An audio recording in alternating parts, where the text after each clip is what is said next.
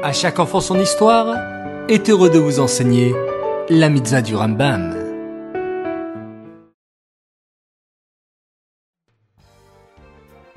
Bonjour les enfants, Bokertov, content de vous retrouver, j'espère que vous êtes en pleine forme. Baou Hashem. Aujourd'hui, nous avons deux mitzvot du Rambam, écoutez attentivement. La mitzvah négative numéro 244. Il s'agit de l'interdiction qui nous a été faite de voler de l'argent. Et la mitzvah positive numéro 239, il s'agit du commandement qui nous a été enjoint en ce qui concerne la loi du voleur. Nous devons réclamer de lui un double dédommagement ou un paiement correspondant à 4 ou 5 fois la valeur de l'objet. La Torah nous interdit de voler. Mais quelle est la définition du vol? Par exemple, si je trouve un cartable dans la rue, où il y a un nom, une adresse, et si je décide de le garder pour moi, cela est un vol. Ou bien si je rentre dans une maison et je vole les objets de la maison, je suis appelé un voleur. Quelle est la punition du voleur?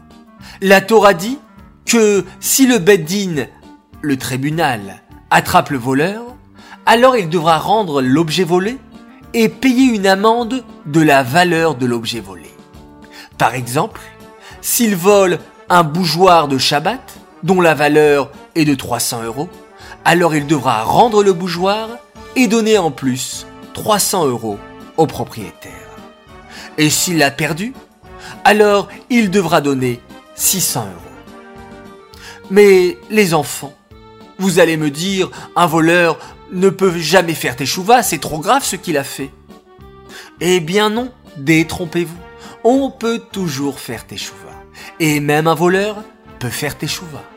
La preuve, c'est que s'il se rend lui-même au tribunal, au beddin, et qu'il dit je me suis mal comporté et j'ai volé, alors il devra juste rendre l'objet volé et il ne payera pas d'amende. C'est pourquoi il faut toujours faire attention aux affaires des autres et ne pas succomber à la avéra du vol. Ces mitzvot du Rambam sont dédiés pour la Refuachilema, la guérison complète et rapide de Aaron David Alevi, Ben Menucha Odel Esther. Et pour la Refuachilema de Sterna Bateshka.